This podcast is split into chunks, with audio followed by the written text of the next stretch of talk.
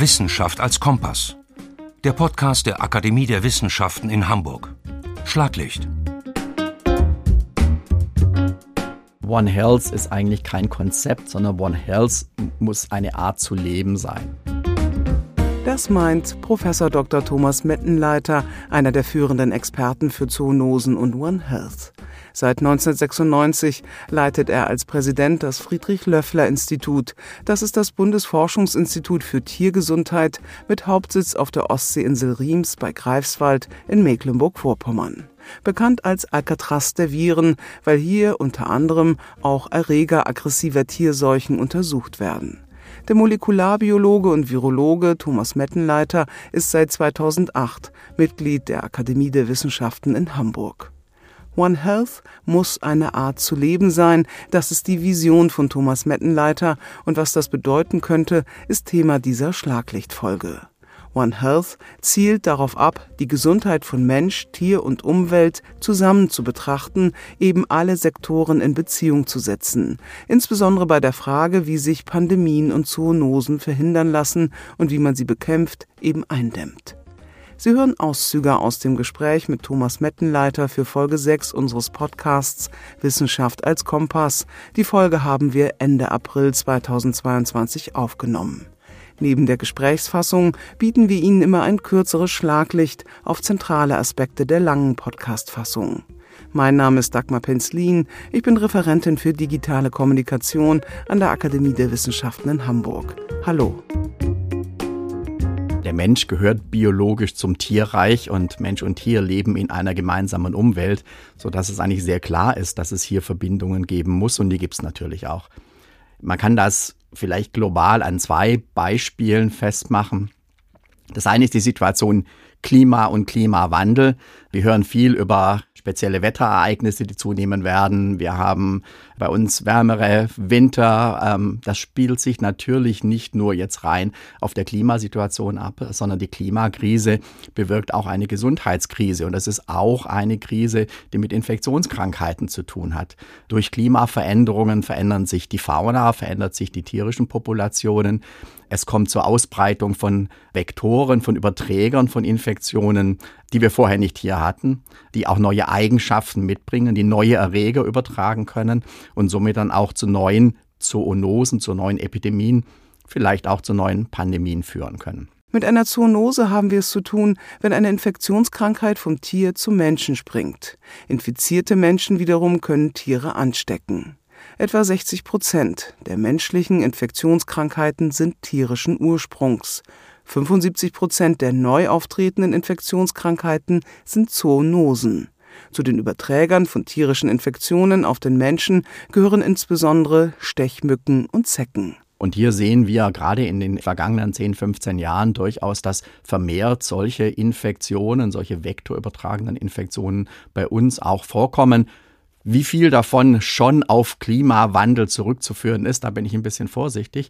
Aber immerhin zeigt das schon eine Entwicklung an, die sicherlich auch in der Zukunft so weitergehen wird. Das heißt, das ist etwas, was wir früher nur in Ausnahmefällen bei uns hier hatten, was in tropischen Ländern selbstverständlich ist. Aber das ist eine Fragestellung, die bei uns auch zunehmend problematischer wird. Wer sich mit One Health beschäftigt, stößt früher oder später auf ein Schaubild, das One Health grafisch darstellt. So sind in diesem Schaubild menschliche Gesundheit, tierische Gesundheit und ökologische Gesundheit jeweils als ein Kreis dargestellt. Diese drei Kreise überlappen sich. Die gemeinsame Schnittmenge aller drei Kreise in der Mitte, die repräsentiert One Health. Thomas Mettenleiter verweist beim Blick auf das Schaubild auf die historischen Wurzeln der One Health Idee das eigentliche Konzept mit den drei Kreisen hat sich ja aus dem Konzept der One Medicine, also der einen Medizin, rausentwickelt, also der Kombination der Zusammenarbeit zwischen Tier- und Humanmedizin. Dazugekommen ist dann in der Tat der Fall der Umwelt. Was wir im Moment im Zentrum sehen, sind ganz unterschiedliche Bereiche. Einiges hatte ich ja vorher schon erwähnt. Was für meinen Hintergrund als Infektiologe natürlich wichtig ist, sind zwei wesentliche Aspekte. Das sind natürlich die Zoonosen und das sind die antimikrobiellen bakteriellen Resistenzen. Das sind, ich nenne es immer so, zwei der Säulen dieses One Health Konzept, aber das sind nicht die zwei einzigen, nicht missverstehen. Da gibt es eine ganze Menge mehr, aber ich denke, das ist das, was im Moment so im A im Fokus der Öffentlichkeit und auch im Zentrum der Forschung steht. Um den One Health-Ansatz zu stärken, wirkt Thomas Mettenleiter als einer von zwei Vorsitzenden mit an einem unter anderem von der WHO initiierten Gremium zur Pandemieprävention. Es ist das One Health High-Level Expert Panel. Gut zwei Dutzend Expertinnen und Experten aus aller Welt arbeiten seit Mai 2021 hier zusammen. Wir haben vier Arbeitsgruppen gebildet. Die erste Arbeitsgruppe beschäftigt sich mit der Implementierung von One Health wir reden ja schon lange über One Health und es äh, mangelt immer noch an konkreten Implementierungen. Das heißt, wie bekommen wir das One Health Konzept A in die Köpfe und wie bekommen wir es auch in eine tägliche Arbeit? Das zweite ist eine Arbeitsgruppe, die versucht, sich ein Bild darüber zu verschaffen, wie viele dieser One Health assoziierten Initiativen es denn eigentlich gibt.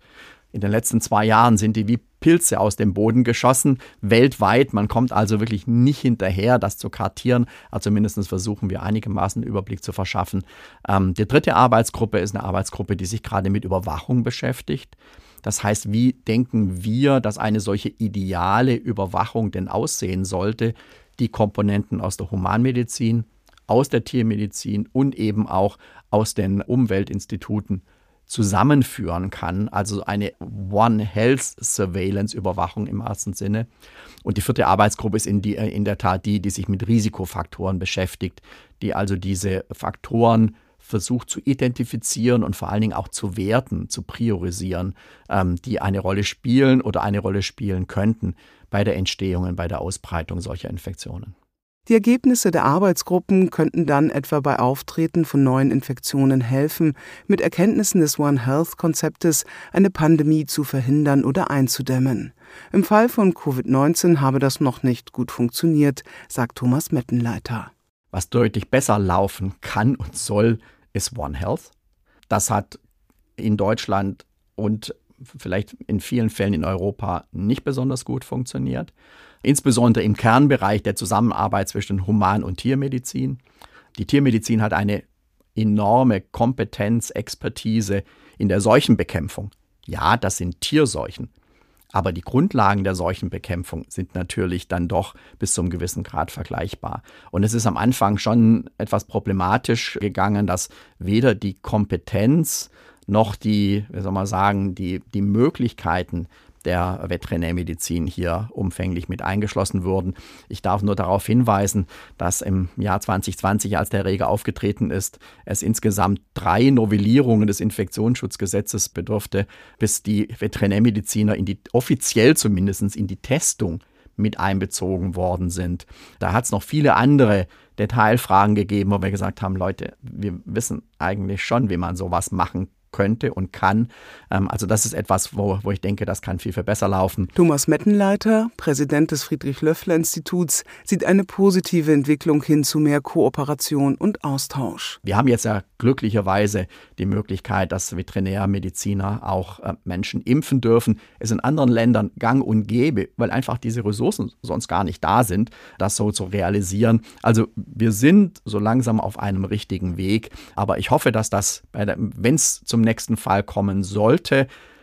Ich denke, das wird auch passieren, dass dann das Ganze von Anfang an etwas intensiver dann auch auf der Fachebene zwischen Human- und Veterinärmedizin dann gemeinschaftlich besprochen und dann umgesetzt wird. Um die wissenschaftliche Arbeit zum Thema auch am Friedrich-Löffler-Institut auf der Insel Riems bei Greifswald zu intensivieren, entstand das zwölfte Fachinstitut unter dem FLI-Dach. Anfang 2020 nahm das neu gegründete Institut für internationale Tiergesundheit One Health seine Arbeit auf. Also wir arbeiten zum Beispiel sehr intensiv mit diesem Institut für internationale Tiergesundheit im Ausland.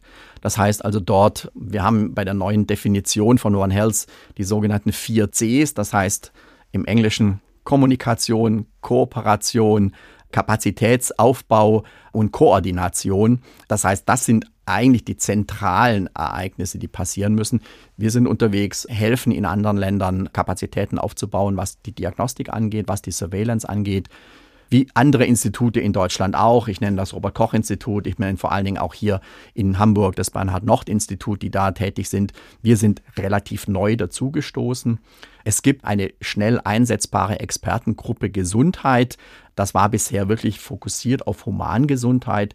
Seit letztem Jahr sind wir auch Teil dieser Gruppe. Das heißt, wir bringen den tierischen Aspekt, nenne ich es jetzt mal so, mit rein und sind also dann auch mehr wieder an One Health dran. Auch das ist etwas, was lokalisiert ist in dieser neuen Einheit. Das One Health Konzept fußt auf der gar nicht so neuen Erkenntnis, dass die Gesundheit von Menschen und die Gesundheit von Tieren untrennbar miteinander verknüpft sind.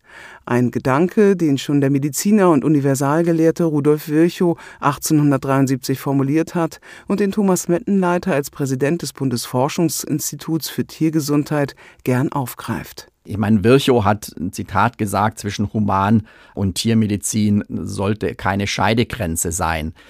Ich glaube, da ist in den Köpfen noch eine ziemliche Scheidegrenze drin. Eigentlich sind es die Veterinäre, die Tiermediziner, die dieses One Health-Konzept in den letzten 20 Jahren, so lang heißt es One Health Konzept seit 2001, eigentlich in die Umsetzung gebracht haben. Ich hoffe, dass jetzt auch zunehmend Bereiche der Humanmedizin hier mitziehen denn sonst ist es eben kein One Health Konzept und sonst können wir auch von unserer Seite hier tun und lassen, was wir wollen. Dann wird es das auch nicht werden. Ich habe nur noch ein weiteres Beispiel: Meldesystem, Meldewesen. Es gibt im tiermedizinischen Bereich die in Deutschland und international anzeigepflichtigen Tierseuchen und meldepflichtigen Tierkrankheiten seit 1994 ein elektronisches Tierseuchen-Nachrichtensystem. Seit 1994 ist jedes Veterinäramt mit diesem System verbunden, gibt seine Daten ein. Die werden zentral bei uns auf dem Server laufen, die auf werden ausgewertet. Also in der Zwischenzeit hoffe ich, dass es auch bei den Gesundheitsämtern funktioniert, aber das ist natürlich wieder ein separates System, eine separate Entwicklung.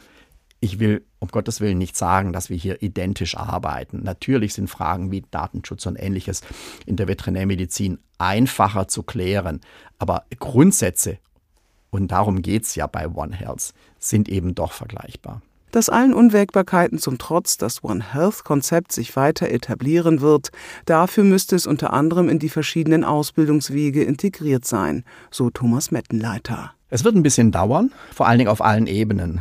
Was wir bisher noch nur äh, sagen wir mal, rudimentär, nur im Ansatzweise machen, ist mit dem One Health Konzept wirklich in die Ausbildung zu gehen, in die Schulen zu gehen, in die Universitäten zu gehen, das Ganze in den Curricula mit einzubringen, um wirklich schon von Anfang an nicht zu sagen, ihr müsst das zusätzlich jetzt noch in euren Kopf bringen, sondern dass es von Anfang an ein Teil der Ausbildung und damit ganz selbstverständlich ist. Wenn wir das mal erreicht haben, dann glaube ich, haben wir einen ganz, ganz, ganz großen Schritt getan in die Richtung One Health nicht nur denken, sondern One Health auch leben.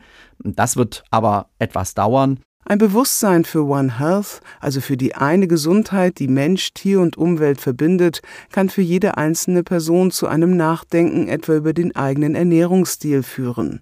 Somit fängt One Health Leben hier ganz praktisch im Alltag an, gibt Thomas Mettenleiter zu bedenken. Schließlich hängt alles mit allem zusammen. Ein Beispiel Nahrungsmittel und Nahrungsmittelverschwendung. Wir werden immer mehr Menschen auf der Erde. Immer mehr Menschen brauchen immer mehr Nahrung. Die Menschen wollen auch Fleisch essen. Äh, das heißt, wir brauchen auch mehr Nutztiere.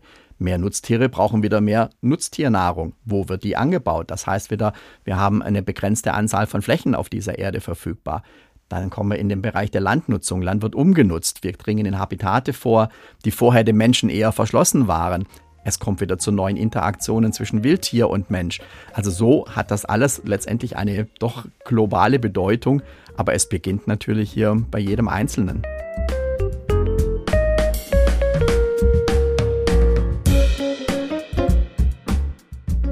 Das war Wissenschaft als Kompass. Der Podcast der Akademie der Wissenschaften in Hamburg. Schlaglicht. Redaktion und Produktion Dagmar Penzlin. Sprecher Stefan Schad. Eine Produktion der Akademie der Wissenschaften in Hamburg 2022 finanziert aus Mitteln der Freien und Hansestadt Hamburg. Sie können unseren Podcast kostenlos abonnieren. Sie finden ihn auf vielen Plattformen, wo es Podcasts gibt. Und natürlich hat der Podcast eine Heimat auf unserer Website awhamburg.de. Wir freuen uns über Ihr Interesse.